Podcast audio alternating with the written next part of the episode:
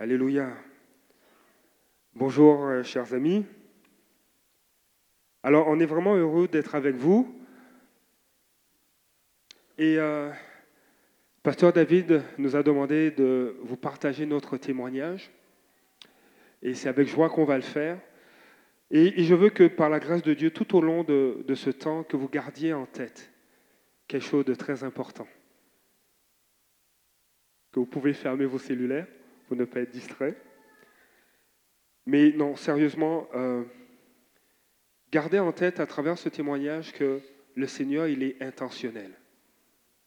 Ce qu'il fait, c'est volontairement. Il décide. Alors que nous allons vous partager ce que Dieu a fait, d'où nous venons, là où Dieu nous a pris, son œuvre dans nos vies, le Seigneur demeure intentionnel. Il est intentionnel parce qu'il nous annonce, il annonce une bonne nouvelle à chacun de nous. Il pense les cœurs brisés. Il annonce la délivrance. Il proclame une année de faveur. Il console. Il apporte sa splendeur sur les vies. Il met sur nos têtes de l'huile d'allégresse au lieu du deuil. Il veut nous vêtir d'habits de louange au lieu d'un esprit abattu. Dieu est intentionnel. Dieu ne désire pas seulement qu'on reçoive, mais il veut agir dans nos vies aussi pour qu'on devienne. Amen. Et je, m'inspire rapidement du texte de Ésaïe 61 et l'appel que Dieu nous lance pour devenir, devenir des bâtisseurs, devenir des personnes qui relèvent, devenir des personnes qui restaurent, devenir des personnes qui sont des adorateurs. Le Seigneur ne veut pas seulement nous restaurer pour qu'on reste assis, mais son, intention, c'est qu'on devienne pour sa gloire. Amen. Alors, gardez ça à l'esprit, alors que mon épouse et moi, nous allons partager notre témoignage, réaliser que Dieu est intentionnel dans tout ce qui a pris place dans nos vies, ce qui prendra place, que derrière tout cela, Dieu a un plan. Et si vous trouvez des éléments dans notre témoignage qui rappellent le vôtre, saisissez les promesses de Dieu pour vous. Amen. Alors je laisse la place à mon épouse, elle va commencer et on va alterner comme ça. Bonjour à tous. Euh. J'ai grandi euh, dans une famille euh, non chrétienne où euh, c'était le vaudou qui était euh, la religion familiale. Et euh, comme on, le disait dans ma famille, c'était ancestral. Nos ancêtres avaient fait ça. Nous aussi, il fallait qu'on rentre dans la même lignée. Et souvent, mon père nous disait que c'était notre héritage. Donc, j'ai grandi dans une famille avec mon père qui était prêtre vaudou, qui avait été formé par mon grand-père maternel, qui était lui aussi prêtre vaudou. Et ça devait continuer comme ça dans notre famille. Donc, euh, très jeune, j'ai été confiée à, ma, à une de mes tantes, la sœur de mon père, qui m'a élevée comme sa propre fille, mais elle aussi faisait euh, partie de, de cette même foulée de, du vaudou. Et je, je n'ai jamais, compris pourquoi, mais très jeune, on m'a mis à l'école des sœurs euh, le dimanche. Moi, je devais aller à l'église catholique alors que mes sœurs et frères n'avaient pas y aller. Donc, j'étais tout de suite à part des, autres enfants de la famille. Et lorsqu'il y avait des cérémonies vaudou aussi, euh, il y avait souvent des, des emprises euh, démoniaques qui venaient sur mon père. On appelle ça des lois. Et lorsque ces esprits-là donnaient de l'argent aux enfants, moi, on m'en donnait pas parce qu'ils disaient que je n'étais pas leur enfant. Donc, euh, j'avais jamais compris pourquoi. Et très jeune, j'ai pris ça comme un rejet parce que c'était mon père qui était sous euh, l'emprise euh, de ces esprits-là. Pour moi, c'était mon père qui me parlait. Donc, je l'avais pris. Je me sentais très loin de mon père. On n'avait pas de relation. On n'avait pas de relation non plus avec ma mère, ma petite sœur et moi, parce que tous les deux, on a été euh, euh, très jeunes confiés à ma tante. Donc, on voyait mon père et ma mère quand ils passaient nous voir chez ma tante. Et euh, donc, on a grandi comme ça avec ma tante qui, qui représentait, entre autres, pour moi, ma mère, parce que j'avais pas de relation en tant que telle avec ma mère. Donc, pas de proximité avec mes, mes parents. Et euh, donc, euh, vers l'âge de 12 ans, j'ai une autre tante qui est chrétienne et je vais juste faire un, portrait global de, de, la famille dans laquelle j'ai grandi. J'ai grandi dans une famille où est-ce qu'il y avait le vaudou du côté de mon père, mais du côté de ma mère, je ne connaissais pas la famille. Mais très jeune, il y a un, de mes oncles qui était supposé d'être sacrifié euh, comme rançon pour que euh, mon grand-oncle devienne prêtre vaudou. Et dans cette nuit-là, lorsqu'il a vu qu'on allait tuer son fils, il l'a pris il l'a emmené chez un pasteur durant la nuit et c'est là que cette branche de ma famille est devenue chrétienne. Ils se sont convertis parce qu'ils n'ont pas accepté de faire le sacrifice qui devait se faire. Et mon grand-père maternel, lui, qui est le frère de l'autre, a décidé de prendre la place de son frère et lui, il a accepté de, faire euh, ce sacrifice-là et de donner son premier fils à l'ennemi. Donc, euh, il y a eu un accident et ce fils-là est mort, euh, euh, en tout cas, inexplicablement, le seul qui est mort dans l'accident. Puis, il a été décapité. Donc, je vous brosse un tableau de d'où je viens. Donc, cette partie-là de la famille qui est chrétienne, c'est cette partie qui va m'emmener à Christ plus tard. Donc, Dieu avait un plan dès le départ.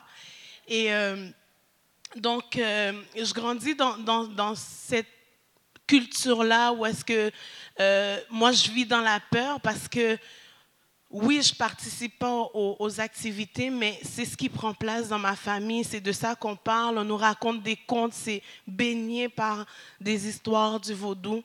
Et euh, on grandit dans la peur. Et la peur qui était là, systématique, c'était ne deviens jamais chrétienne parce que si tu deviens chrétienne, tu vas mourir. Donc, on a, on tous grandi comme ça. On, on, voyait les gens qui étaient chrétiens dans le quartier, qui racontaient leurs témoignages, mais on, le vivait de loin. Et je me souviens très jeune que je me cachais pour lire l'histoire de Zachée, qui montait dans un sycomore, qui, regardait au loin, qui voulait rencontrer Jésus. Puis ça, c'était mon cœur petit. Donc, euh, très jeune, j'ai commencé à prier Dieu de me faire quitter le pays pour pouvoir le connaître. Mais dans le cœur d'une petite fille, on ne réalise pas toute l'ampleur de ce que ça prend. Est-ce que Dieu écoute vraiment? Mais j'avais ce projet-là de m'enfuir du pays pour pouvoir connaître Dieu. Donc euh, voilà. Et j'ai une tante, ma tante justement qui est chrétienne. Elle décide de quitter le, Canada. Euh, non, excusez-moi, de quitter Haïti en 91 et elle décide que c'est moi qu'elle emmène avec elle. Inexplicablement, mon père dit oui.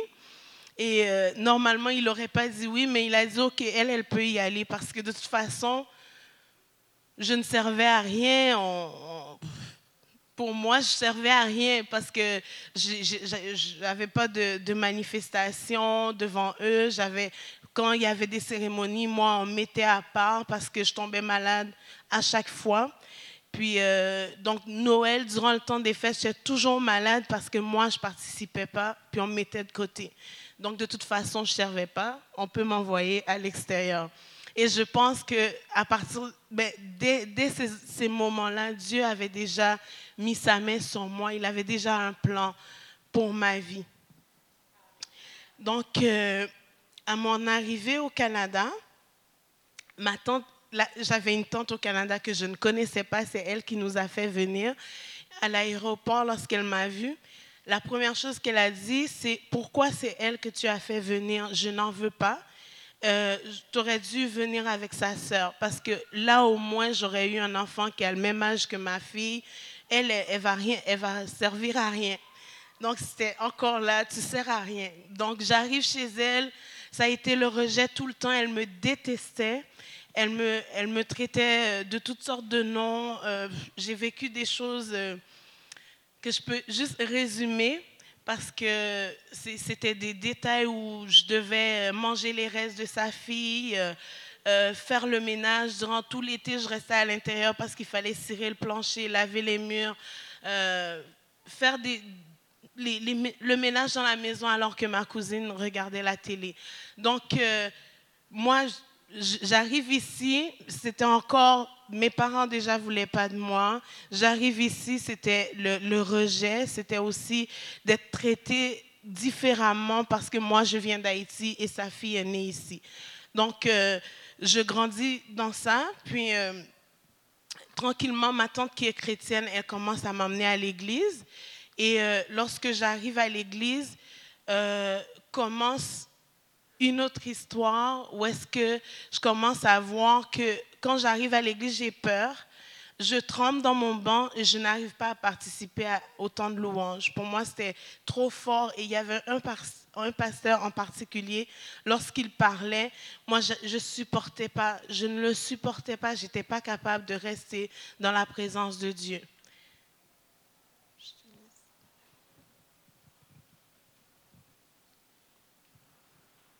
De mon côté, alors que euh, Marjo était en Haïti, moi j'étais en Martinique. Euh, je viens d'une famille de tradition catholique et euh, je suis fils unique. Et très jeune, euh, c'est sûr que la, dyna- la dynamique familiale était une dynamique des, euh, des, des plus normales. Euh, mes, parents, tous les deux, travaillaient. On, avait l'occasion de partir en vacances à l'étranger, en France, et donc avoir cette, cette possibilité d'une vie familiale assez normale. Euh, mon père était très sportif, donc il m'accompagnait, il me- il m'emmenait avec lui, euh, il m'inscrivait à différentes activités sportives. Mais euh, quelque chose qui prenait et qui avait déjà pris place dans le noyau familial au niveau du couple, c'est qu'il n'y avait pas beaucoup d'entente entre mon père et ma mère. Et il y avait souvent des disputes, souvent des paroles blessantes, pas de gestes, pas de, pas de violence physique, mais verbalement. euh, il y avait une mésentente dans le couple qui affectait la famille. Et euh, à travers tout ça, jeune, je me posais la question, Seigneur, mais, je, me posais la question, mais je ne parlais pas au Seigneur. Mais je disais, mais qu'est-ce qui se passe? Pourquoi euh, cette tension euh, dans le couple? Et, et je me sentais coupable, je me sentais comme enfant responsable de, de, ce, de cette mésentente. Et malheureusement, dans, des temps ou dans des situations de conflit, euh, il s'avérait que euh, des fois, je devenais le confident alors que j'étais jeune. Je devais avoir 8, 8, 9 ans, et je devenais un confident et je portais un fardeau qui n'était pas le mien et que je n'étais pas supposé porter. Alors je me sentais coupable de la situation et je me sentais aussi coupable de ne pas pouvoir faire quelque chose. Alors c'est sûr que cette réalité familiale a eu un impact sur mon développement, sur ma croissance, sur mon, estime. Euh, et et j'avais l'impression euh, d'être inutile.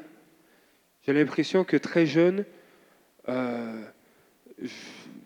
j'étais responsable de l'état, l'atmosphère familiale. Mais entre-temps, ce qui est merveilleux, entre-temps, euh, le Seigneur a frappé à la porte du cœur de ma mère. À travers sa sœur, euh, ma mère a donné sa vie au Seigneur et j'ai eu l'opportunité régulièrement d'aller à l'église. Et je pense que ça a été un des gestes intentionnels de Dieu, où Dieu a commencé non seulement à travailler la vie de ma mère, mais à me toucher, à semer dans mon cœur. Alors j'ai grandi, euh, donc 8, 9 ans, 10 ans, et j'ai commencé l'adolescence.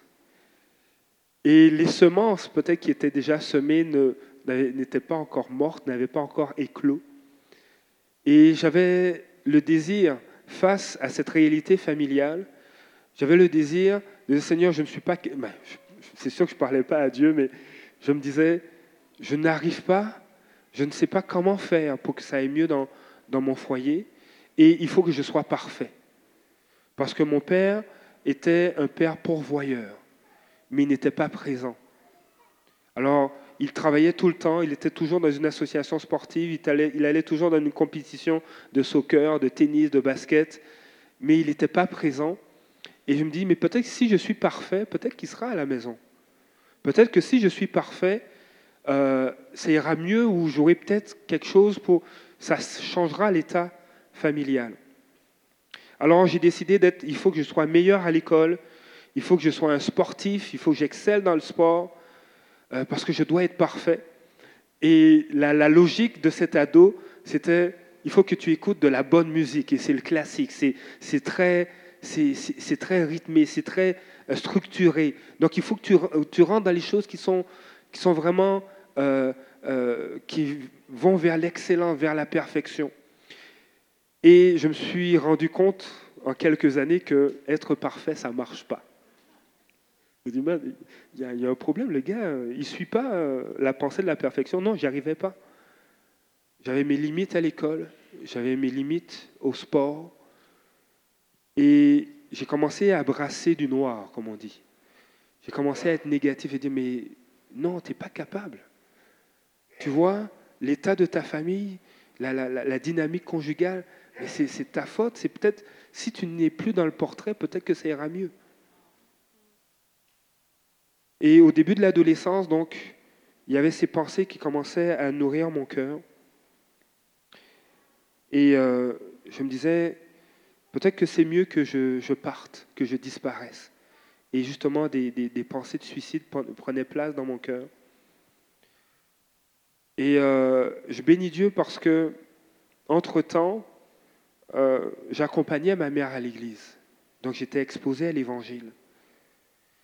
Et à un moment donné, bien que j'allais à l'église avec ma mère, euh, j'avais des plans de suicide. Donc je, bâtissais un scénario et ma mère a, été, a pris connaissance de cela. Et ça a été, je pense, le début de la fin de, de ce mode de vie. Parce que, voyant ce que je planifiais, elle s'est arrêtée et elle m'a dit, Bruno, ça suffit, nous allons prier maintenant. Et elle a prié. Sous le coup, je ne réalisais pas ce qui se passait, mais j'ai vécu une délivrance. Elle a pris autorité et j'ai crié, j'ai hurlé. C'était à la fois, je hurlais de peine, de, que je voulais sortir de cet état-là, mais je crois sincèrement qu'il y avait une pression, une emprise spirituelle qui est partie. Et c'était une première victoire, une première bataille remportée. Et euh, ma mère était beaucoup plus présente. Euh, elle, euh, elle, désirait que je fasse partie de la jeunesse. Donc il y avait un groupe d'ados, j'y participais. les pasteurs étaient à côté de nous dans, dans, cette, dans, cette, situation, dans cette saison de ma vie, où ils m'ont encouragé. Et tranquillement, la parole de Dieu rentrait dans mon cœur. Alors, on n'a pas l'habitude de témoigner ensemble, donc je veux le dire devant vous. Tu prends ta liberté. Hein. Si tu, veux m'interrompre, vas-y. Et euh, je suis donc un jeune adolescent. Je fréquente une église. Le Seigneur est en, train de me sortir, de, me toucher par sa parole. Et j'ai toujours le désir de réussir. L'école est importante pour moi parce que il y a cette voix de mon père qui me dit, si tu réussis à l'école, tu vas réussir dans la vie. Ça, c'était sa logique. Et il y a des éléments qui sont vrais, mais ce n'est pas que ça. Et là,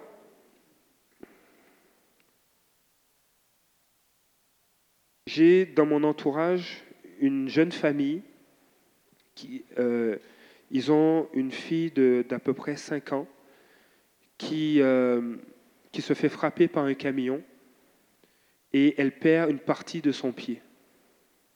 Et là, ça a été, euh, je n'étais pas conscient de l'ampleur de cet accident, mais ça a été un déclencheur dans ma vie, où j'avais le désir d'aller loin dans les études pour pouvoir trouver des médicaments, pour pouvoir trouver euh, des, procédés biologiques pour le développement des membres euh, on sait que les reptiles, par exemple, les queues, ça repousse. Donc j'avais cette perspective de, dire, Seigneur, je parlais pas, je n'étais pas encore chrétien, mais j'avais ce désir de voir euh, des vies changer, des vies guéries, voir des membres repoussés. Et c'était mon désir, je disais, je veux aller en science pour cela. Et donc j'ai tout fait euh, lorsque j'ai commencé euh, la fin du secondaire puis le début du cégep en, Martinique comme en France, c'est le lycée. Donc quand j'ai commencé ces études-là, quand j'ai commencé le lycée, j'avais à cœur justement d'aller en sciences pour développer des médicaments. Et ça a été mon lève-motiv pendant toutes ces années avant l'université. Et pendant mes études, je disais, Seigneur, je vais à l'église et tu dis que j'ai entendu le pasteur prêcher, il disait que si vous avez un besoin, priez et Dieu va répondre à ce besoin. Alors j'étais au lycée, je rentre à la maison, je dis Seigneur, on est dimanche. Ce matin, avant d'aller à l'église, j'ai essayé de faire mes problèmes de mathématiques parce que je vais aller en sciences, mais je ne comprenais rien. Donc j'ai essayé de faire mes devoirs, ça n'a pas marché, on est allé à l'église, le pasteur a dit ça, ben, ok, je vais prier. Et je vous dis, j'ai simplement prié, et tout de suite après, j'ai pu faire mes, devoirs, mes travaux de, maths. Et c'est là que j'ai vu qu'il y a une interaction qui existe entre celui qui se tourne vers Dieu et Dieu. Dieu répond. Et systématiquement, comme ça, tout au long de mes études, surtout en sciences, Dieu était en train de répondre. Du cancre que j'étais en maths, je devenais un, une des références dans la classe. Au point qu'à un moment donné, on a des, problèmes d'arithmétique à résoudre, mais dans, le, problème qu'on nous a donné, il y a une erreur faite par l'éditeur. Et, le prof ne- ne- ne voit pas l'erreur, les élèves ne voient pas l'erreur. Je dis, mais pour résoudre comme il faut ce problème, voici ce qu'il faut faire. Et là, les élèves sont impressionnés, sont surpris de la grâce, en tout cas, de, la dextérité ou du savoir que j'avais, que j'étais en train de développer. Et j'ai vu la main de Dieu comme ça tout au long de mes études. À cause de cela, je dis Seigneur, c'est pas une coïncidence. Plus je prie quand j'ai un problème, plus ça, les problèmes se, se résolvent, plus tu, tu me réponds. Et pour moi, quand, quand, quand cela prenait, prenait place, je réalisais aussi que Dieu se manifeste aussi à travers la nature. J'étais féru d'astronomie, j'aimais, j'aimais euh, observer les étoiles, étudier là-dessus. Et je disais, Seigneur, tu existes, ce n'est pas possible. Je prie, tu réponds, je regarde la nature, mais c'est ta main qui a créé tout cela. Je dis, Seigneur, si tu me donnes du succès dans mes études, moi, je vais te donner ma vie. Et suite à cela, je me retrouve à prendre une décision après, après le lycée d'aller à l'université. Et mon désir était d'aller au Québec, de me rendre au Québec pour étudier, de suivre un chemin différent euh, de, mes, pères, euh, de mes amis de lycée. Tout le monde allait en France, moi je voulais aller au Canada, je voulais aller au Québec. Et je pense que c'était un rendez-vous. Tu veux dire quelque chose? Ah oui, est-ce que j'ai donné ma vie au Seigneur? Oui, je l'ai fait. Donc avant de partir pour le Québec, je suis passé par les eaux du baptême. Et, euh, je ne sais pas, je- j'en profite. Je ne sais pas si dans l'Assemblée, c'est en ce moment, il y a des personnes qui, ont peut-être des défis, euh, soit liés à la famille, au milieu familial, soit liés à- soit au travail, à, à des défis. Mais je veux vous encourager ce matin et je pense qu'on prendra peut-être un temps pour prier pour cela. Euh, simplement à votre place, si vous passez par des défis professionnels, académiques ou des défis familiaux, simplement levez la main, on va prier. On va prier. Alléluia. Gardez la main levée. Seigneur, tu es le Dieu qui restaure. Seigneur, tu es le Dieu qui guérit. Tu es celui qui annonce une bonne nouvelle. Tu es celui qui, donne une huile de joie à la place de la tristesse. Seigneur, tu es celui qui renverse les obstacles pour amener au salut, à la victoire. Et Seigneur, en cet instant, Je veux relâcher, Seigneur. Relâcher sur la vie de ceux et celles qui ont levé la main. Relâcher, Seigneur, la guérison. Relâcher maintenant, dans le nom de Jésus, la restauration. Je relâche sur leur vie. Je proclame sur leur vie. Seigneur, cette bonne nouvelle que tu es avec eux. Seigneur, cette bonne nouvelle que tu guéris, que tu restaures les cœurs brisés. Je relâche cela maintenant sur chaque vie. Seigneur, ton esprit est comme un vent qui souffle sur eux et ils reçoivent. Ils reçoivent guérison, quel que soit le contexte familial. Seigneur, tu changes le raisonnement et tu amènes ta vie, quel que soit le contexte professionnel. Seigneur, tu amènes ton soutien, tu amènes, Seigneur, ta force et tu aplanis les sentiers, quel que soit le contexte académique. Seigneur, tu souffles un esprit, un esprit de vie, un esprit de compréhension au nom de Jésus. Amen. Amen. Alors, euh, je disais donc que lorsque je rentrais dans l'église, j'avais de la misère à rester dans la présence de Dieu. Et euh, j'y allais comme ça, reculant, à chaque dimanche. Mon oncle m'amenait à l'église avec ma tante qui était chrétienne. Donc, on, arrivait à l'église, je m'asseyais, j'essayais d'être le plus loin possible d'en avant. Puis, euh, un dimanche, ils ont fait un appel et euh, ils disaient, est-ce que est-ce qu'il y a des jeunes dans la salle? Tous les jeunes, venaient en avant, on va prier pour vous, que vous acceptiez Jésus. Moi, je restais dans mon banc et j'en tremblais. J'avais, j'avais le désir d'y aller, mais en même temps, j'étais retenue à ma place. Puis il y avait quelqu'un à côté de moi, elle m'a dit, ben toi, tu es une petite jeune, toi, tu n'es pas une petite vieille, va en avant. J'ai dit, OK. Là, je me suis levée toute tremblante. Je suis allée en avant. Je suis revenue à moi, j'étais à terre, il y avait plein de gens autour de moi. Pour moi, c'était la honte parce que j'aimais, n'aimais pas être vue en public, je me cachais. Et euh, tout d'un coup, j'étais devant tout le monde et il y avait plein de gens, les cheveux à l'envers. J'avais pas compris ce qui s'est passé. Je sais juste que je suis arrivée en avant. Je me souviens juste qu'on a voulu prier pour moi et c'est tout. Donc, euh, je retourne chez moi. Euh, la famille est comme mon oncle est comme mal à l'aise, puis il comprend pas ce qui se passe non plus. Et euh, je rentre chez moi et là c'est un an de combat qui commence dans ma vie juste pour accepter Jésus. Et la nuit, je dormais pas, j'étais poursuivie, j'étais menacée. Euh, j'avais des menaces de mort dans, dans, dans, mes nuits. C'était si tu continues, tu vas mourir. Euh, j'avais toutes sortes d'esprits du vaudou qui, qui, me venaient par ce qui, les animaux qui les représentent en tant que tels, ou c'était mon père que je voyais. Puis selon qu'il est habillé, je savais que c'était pas lui. Donc euh, ça, ça a duré comme ça. Je passais mes nuits assis sur mon lit à attendre que la nuit passe, puis à demander à Jésus de m'aider. Puis le jour, je mangeais plus parce que je voulais m'en sortir. Donc, euh, ça, ça, a recommencé comme ça.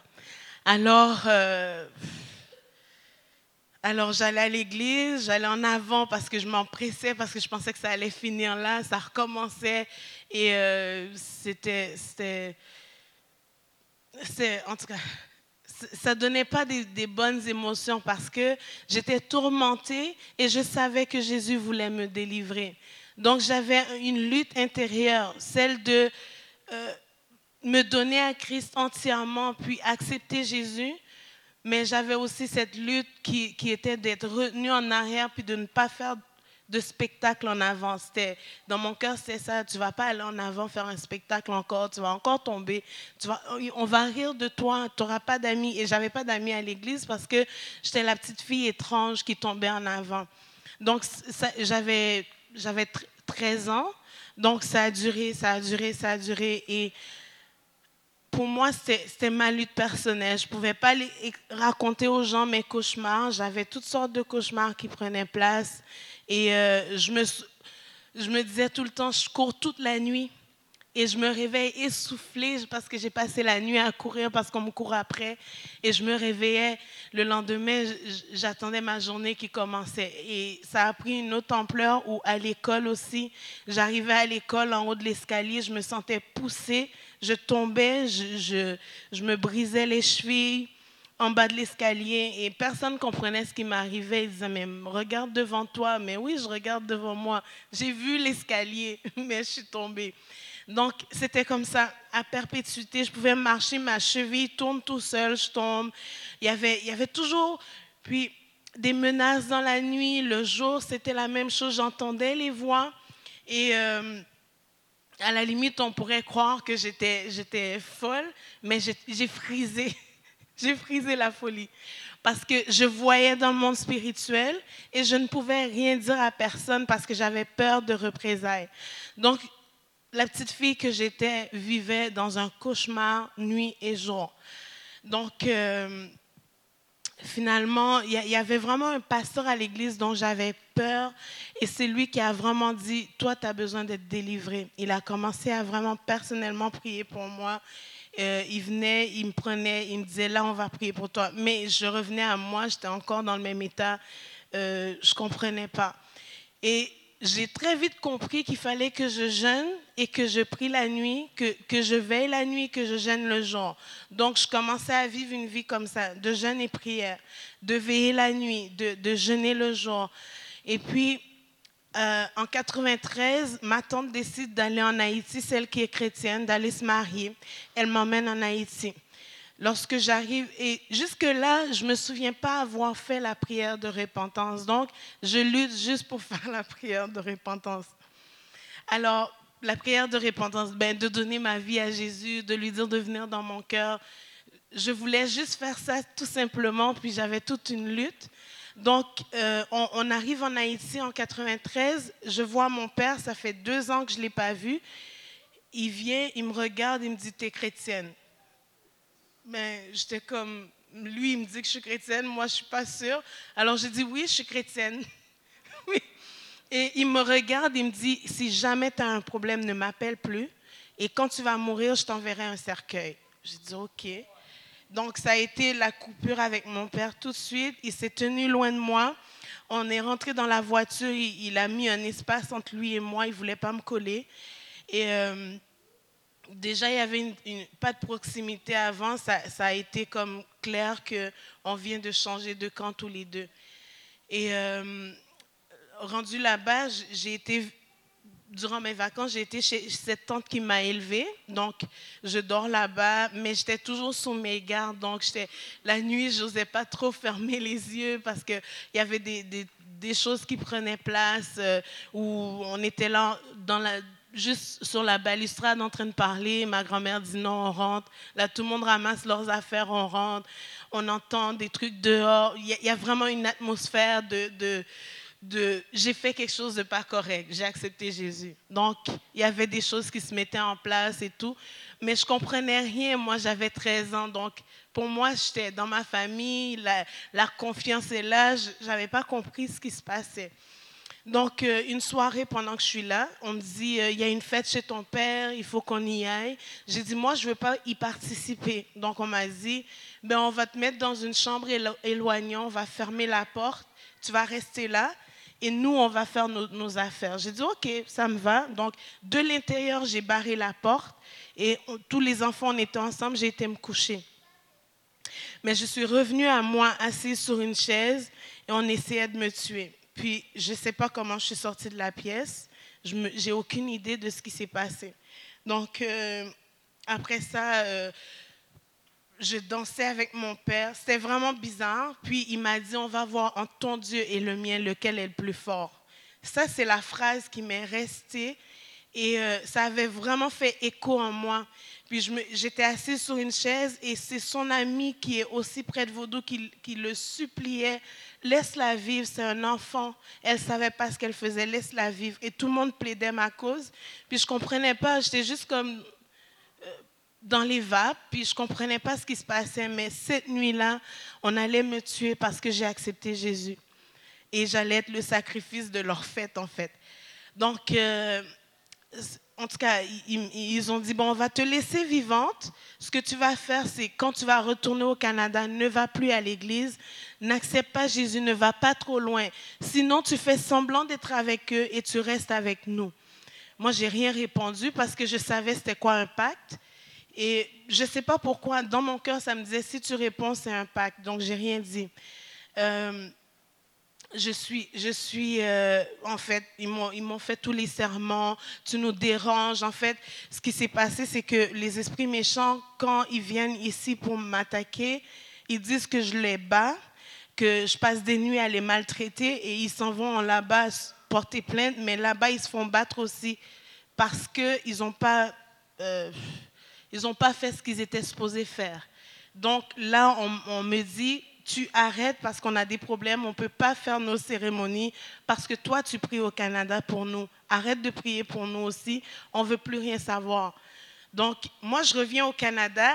Dans l'avion, je me souviens que le Saint-Esprit m'a dit, tu dois être baptisé du Saint-Esprit si tu veux vivre. C'est tout ce que je me rappelle. Donc, je suis rentrée ici, au lieu d'aller à l'église et dire je ne vais plus rien faire, j'ai commencé à dire là, je dois être baptisée du Saint-Esprit. Le premier dimanche que je suis arrivée à l'église, j'ai été dans ma classe du dimanche, puis. Classe du dimanche? Pardon? Amen pour les classes du dimanche? Oui, je, je suis arrivée à l'école du dimanche, puis dans mon cœur, j'avais la peur, mais j'étais convaincue qu'il allait se passer quelque chose. Puis, j'ai été voir la, ma prof qui était une, dame à l'église s'appelle Madame Bisson, une femme de Dieu. Puis je lui ai dit, j'ai peur, mais je veux être baptisée du Saint-Esprit, sinon je vais mourir. Puis elle m'a dit, OK, on va prier pour toi. Ils ont prié pour moi dans la classe. J'ai dit, yes, OK. Donc, le dimanche passe, je m'en vais à la maison et cette nuit-là, je fais, un rêve euh, où est-ce que, comme d'habitude, je cours, je cours, je cours parce que quelqu'un me court après. Et je me retourne, je vois que c'est mon père. Donc je cours, je cours, je cours, j'ai des menaces, je cours. Et puis à un moment donné, j'entends, mais pourquoi tu cours? Je dis, mais parce qu'il me poursuit. Il me dit, arrête-toi, tourne-toi. Je me retourne, je regarde. Lui, il court parce qu'il y a un homme en blanc qui lui court après. Donc, donc à, partir, de là, j'ai dit, ah, ok, mais j'ai pas besoin d'avoir peur. Puis j'ai compris que Jésus courait après lui. En tout cas, dans ma tête d'enfant, c'était. Puis j'ai vu qu'on lui a tiré trois balles dessus. Il lui a tiré dessus, il est tombé. C'était tellement réel que j'ai cru que mon père était mort pour de vrai. Donc je me suis réveillée. Je dit, il faut appeler en Haïti, mon père est mort parce que Jésus l'a tué. C'est tellement euh, réel pour moi. Mais cette journée-là, j'ai vécu une liberté comme j'avais hâte d'aller à l'église. Quand je suis arrivée, ils ont fait l'appel. Là, j'étais dans les premières à courir, à aller en avant. Ils ont prié pour moi. Et, là, je, me rappelle d'être tombée, qu'on a prié pour moi, que j'ai été baptisée du Saint-Esprit. Je parlais en langue à, à gorge déployée. Dieu était, avait gagné, quoi. Puis, euh, je me souviens que c'était aussi la première fois que je prophétisais. Puis je me souviens de chaque parole, contrairement à, quand c'est l'ennemi qui, qui, m'attaquait, c'était des choses, je ne m'en souvenais pas de ce qui se passait. Mais avec Dieu, je me souvenais de chaque parole. Puis il me disait, je vais te protéger. Dorénavant, je mets des bornes à l'ennemi. Il ne peut pas atteindre ta vie, il ne pourra pas te tuer. Tu peux me servir. Puis Dieu m'a donné des, promesses pour ma vie, que j'allais le servir. Devant tout le monde, il a dit qui j'étais, qui il voulait que je sois. Donc, voilà, j'ai vécu ma délivrance et, euh, en fait, je peux dire que j'ai eu l'outil pour commencer mon processus de délivrance. C'était juste pour goûter à Dieu. Donc, euh, c'est le début de mon épopée. Alléluia. Alléluia. Oui. Alors, euh, Marjo, quand elle a repris la parole, elle, nous a raconté ce qui, a pris place au Canada. Et moi, je, m'en allais aussi pour étudier, étudier à Québec, en fait à Montréal. Et juste avant ça, le Seigneur, à travers un culte un dimanche matin, et c'est là qu'on réalise combien Dieu est fidèle. Et Dieu nous appelle à vivre dans son naturel. Lors d'un culte dimanche matin, on a un évangéliste invité. Et la louange a pris place. Ensuite, le pasteur de l'église l'invite pour prêcher. Et cet évangéliste se tient et dit, avant de vous partager le message que Dieu a mis sur mon cœur, voici ce que le Seigneur te dit. Et il commence à donner une parole de connaissance. Tu penses que tu n'es rien. Tu penses que tu n'as pas d'avenir. Tout ce que tu essaies de faire est trop grand pour toi, au point que tu veux t'ôter la vie. Mais moi, je te vois. Et j'ai payé le prix à la croix pour toi. Je me préoccupe de toi. Tu penses que personne ne te regarde et ne pense à toi, mais moi, je pense à toi. Et il continue comme ça. Et là, je, suis assis. Je suis assis euh, exactement ici, non. Je suis assis à la deuxième rangée dans, mon église en Martinique. Et je dis, mais comment ça, il est en train de décrire ma vie comme ça? Je ne le connais pas, mes parents ne le connaissent pas. Et chaque mot, chaque parole était en train de transpercer mon cœur. Et là, j'étais tremblant à ma place et je me dis, je ne pleurerai pas. Alors, je dis à ma mère, maman, je m'excuse, je vais à la salle de bain. Je vais à la salle de bain. Et là, je ferme la porte derrière moi, la, porte des toilettes, et je commence à pleurer en sanglots. Je, pleurais de, toutes mes larmes. La parole de Dieu avait atteint son but.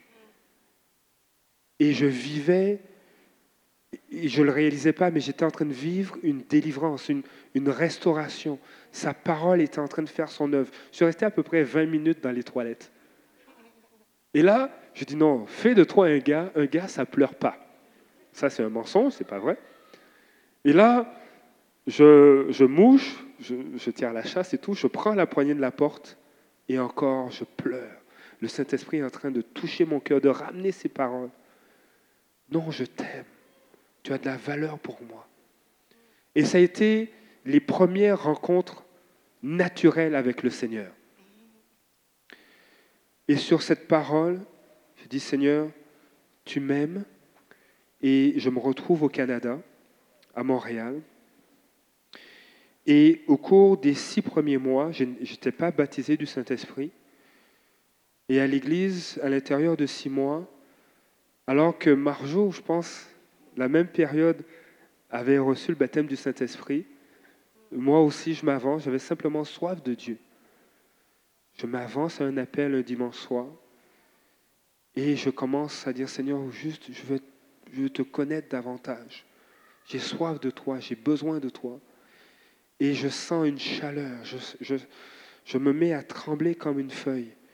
Et il y a un père de famille qui vient, qui met simplement sa main sur mon épaule et qui dit simplement, Seigneur, plus de toi dans sa vie. Je tremble, je tremble, je suis là, les bras levés, je dégouline. Je dis, c'est quoi ça? Je transpire et je commence à parler en langue. Et ce, ce père de famille qui dit, oui Seigneur, merci pour, pour le baptême du Saint-Esprit, il parle en langue, à toi la gloire. Et je commence à trembler et il y a une différence qui prend place dans mon cœur. À la maison, et je vous dis, je pense que notre venue au Canada, c'est aussi une saison de restauration, de guérison, de délivrance qui a pris place. On fréquentait la même jeunesse, mais on ne se connaissait pas.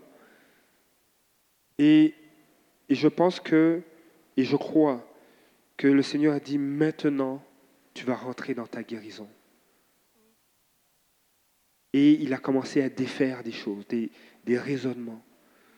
J'allais à la jeunesse, j'assistais à la jeunesse, je chantais, j'aimais Dieu, oui, et je fuyais après. Je n'étais pas sociable. Je ne pouvais pas m'asseoir avec...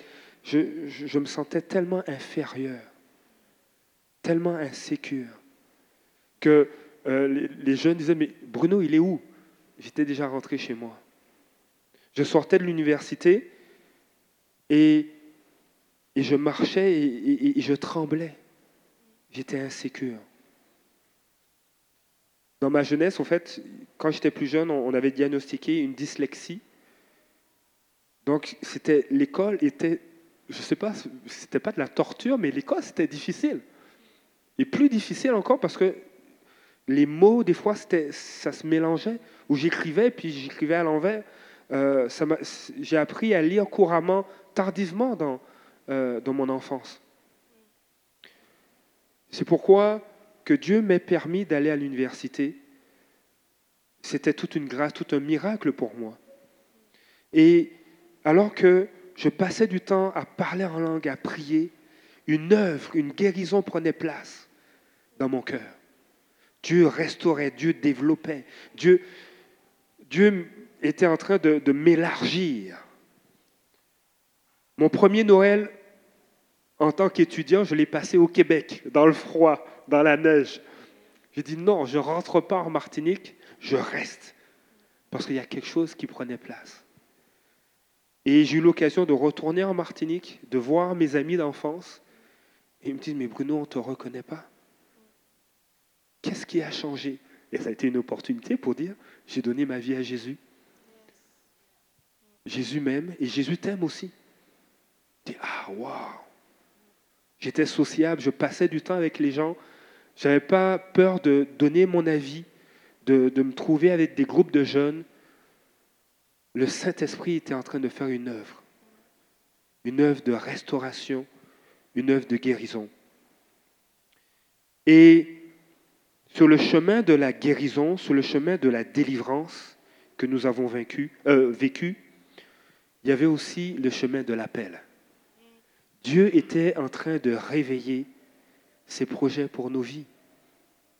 Dans Ésaïe 61, il est dit, L'Esprit du Seigneur est sur moi pour annoncer une bonne nouvelle, pour apporter la guérison. Le Seigneur, c'est ce qu'il fait.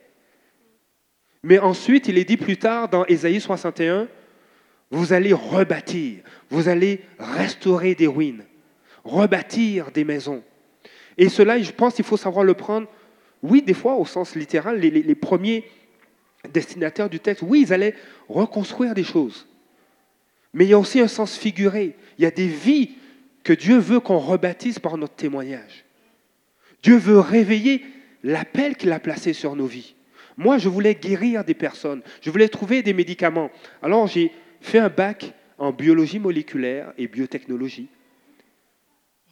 J'ai eu de bonnes notes, oui, de moins bonnes notes, mais j'ai performé en ça. Pourquoi? Parce que je voulais aller dans l'industrie pharmaceutique pour trouver des médicaments. Je suis rentré en maîtrise, une maîtrise en microbiologie, appliquée. Je voulais comprendre, j'ai travaillé sur, j'ai fait des stages euh, euh, en virologie euh, dans, dans, une équipe qui travaillait sur le VIH, parce que je voulais trouver des médicaments. Je voulais me développer là-dedans, être un chercheur qui trouve quelque chose. Mais, et je bénis Dieu, et, c'est vraiment une bénédiction, parce que notre réelle identité se trouve en Jésus. Le Seigneur ne, veut pas nous altérer, mais il veut nous désaltérer. Dieu ne veut pas qu'on se corrompt, mais Dieu veut nous restaurer. Et Là, oui, je fais des études de maîtrise et, puis le soir, je vais, le dimanche soir, je vais à l'église. Le mercredi, ou à l'époque c'était le mardi soir, j'allais à l'église. Et un dimanche soir, il y a un appel qui se fait, un, merveilleux message dont je ne me souviens même pas le titre. Mais je me souviens qu'à cet appel, il y avait un chant et il parlait du médecin des cœurs. Et pendant ce chant, le Seigneur a commencé à me parler. Il dit, tu cherches les médicaments. Tu cherches à trouver euh, les solutions pour guérir les gens, mais tu as déjà trouvé le médicament. Le médicament, c'est Jésus. Je bénis Dieu pour tous ceux qui, sont, qui font des carrières scientifiques, qui sont dans l'industrie pharmaceutique, mais ce n'était pas mon appel. Et je prie que des hommes et des femmes, quel que soit leur domaine, que vous ayez du succès. Je le déclare, que Dieu bénisse le travail de vos mains. Mais le Seigneur était en train de mettre des éléments de mon identité. À quoi je t'appelle? Qu'est-ce que tu veux Qu'est-ce que tu vas faire plus tard? On vivait de une guérison, une délivrance. Le rejet, et je pense que tu vas en parler. Hein oui, hein, non? Oui, hein Une autre fois peut-être. Hein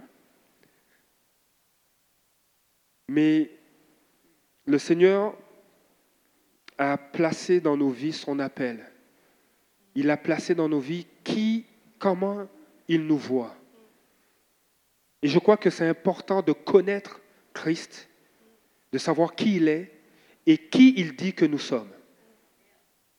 Et c'est à partir de ce moment-là que je dis, Seigneur, je ne peux pas aller. Le problème pour moi, me concernant, le problème de l'humanité, le problème des maladies, ce n'est pas les microbes, ce n'est pas les, les, euh, ce les, les, les cellules qui se rebellent et qui causent des tumeurs, des cancers, mais le vrai problème de l'humanité, ce que Dieu communiquait à mon cœur, c'est le cœur de l'homme. Et c'est ce cœur-là que je veux guérir. Et la seule façon qu'il guérisse, c'est qu'il me connaisse. Je suis le médicament de l'humanité. Et ça a pris du temps. Ça a pris euh, une vingtaine d'années de guérison, de restauration, de délivrance. Ça a pris du temps, mais ça a pris le temps de Dieu. Je suis allé, j'ai voulu faire un doctorat en épidémiologie. Mon épouse m'a dit, Hm, je ne pense pas. J'ai dit, oui, je vais. Elle m'a dit, Hum, hum. Mais oui, je, je vais étudier les épidémies. Non, c'est pas ça ton appel, Bruno. Et ça n'a pas marché. J'ai arrêté. On a eu notre grand garçon, Joshua. Euh,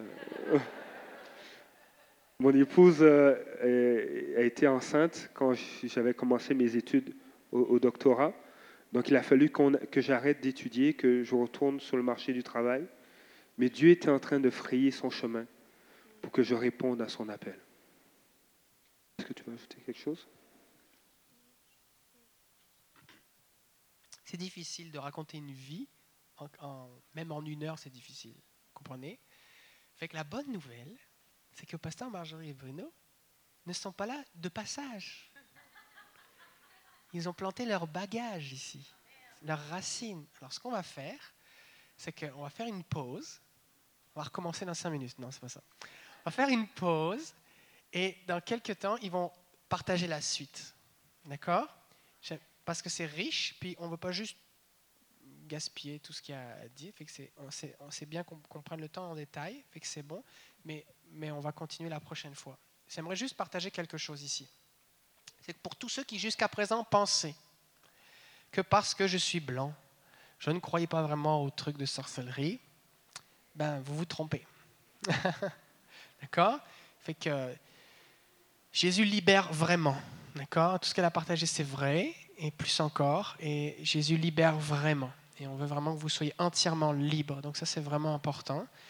Et euh, si jamais vous vivez des problèmes, n'hésitez pas à venir nous, voir, nous partager, parce qu'on va prier pour vous et Jésus va vous libérer. Et j'aimerais conclure.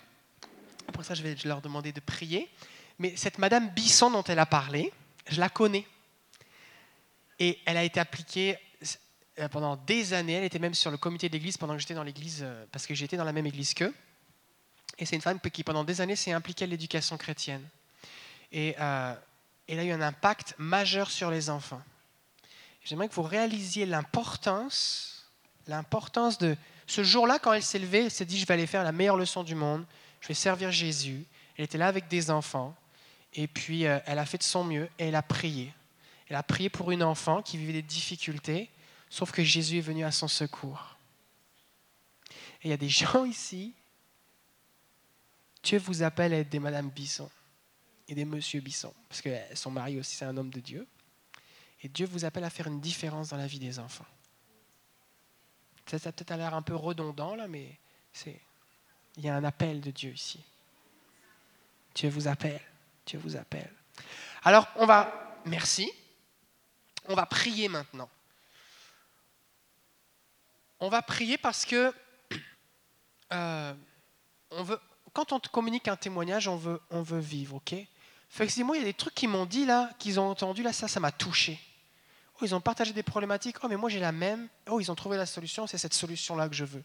Fait que vu qu'ils ont déjà partagé plein de choses, ceux qui veulent être au bénéfice, vous voulez vivre quelque chose comme Bruno et Marjorie, levez-vous maintenant et ils vont prier pour vous. C'est bon? Ça vous va? Alléluia. Vous pouvez prier tous les deux. Yes. Yes, yes, yes.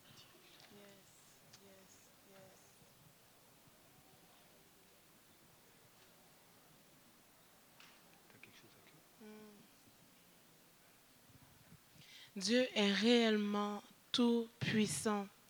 Et ce qu'il a fait pour moi, je, je- je- dans ma vie, je me dis, mon mandat, là, c'est de dénoncer l'œuvre de l'ennemi, de dénoncer les mensonges, puis déclarer libre les opprimés, comme il m'a déclaré libre.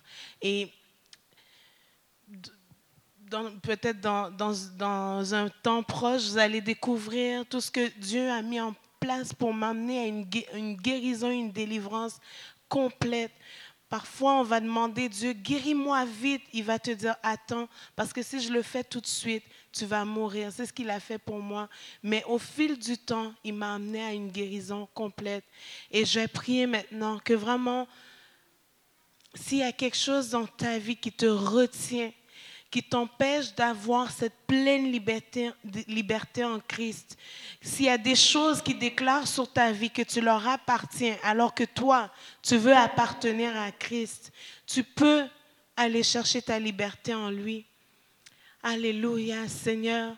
On veut te prier que tu viennes au secours de tes enfants que chaque personne qui s'est levée, Seigneur, avec un besoin particulier, toi, tu les connais en détail.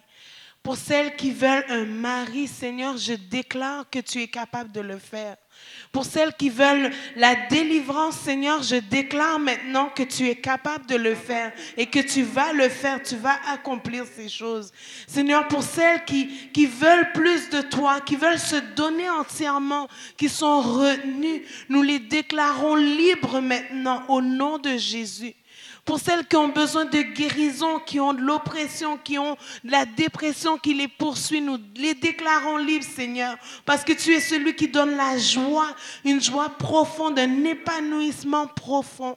Seigneur, on veut croire que tu agis encore aujourd'hui et que, Seigneur, on n'est pas les seuls dans la vie desquels tu voulais agir. Tu es mort pour chaque personne ici et tu veux déclarer la même chose sur leur vie, la même liberté, le même épanouissement, le même, euh, la même accomplissement des promesses. Tu veux le faire dans leur vie, Seigneur.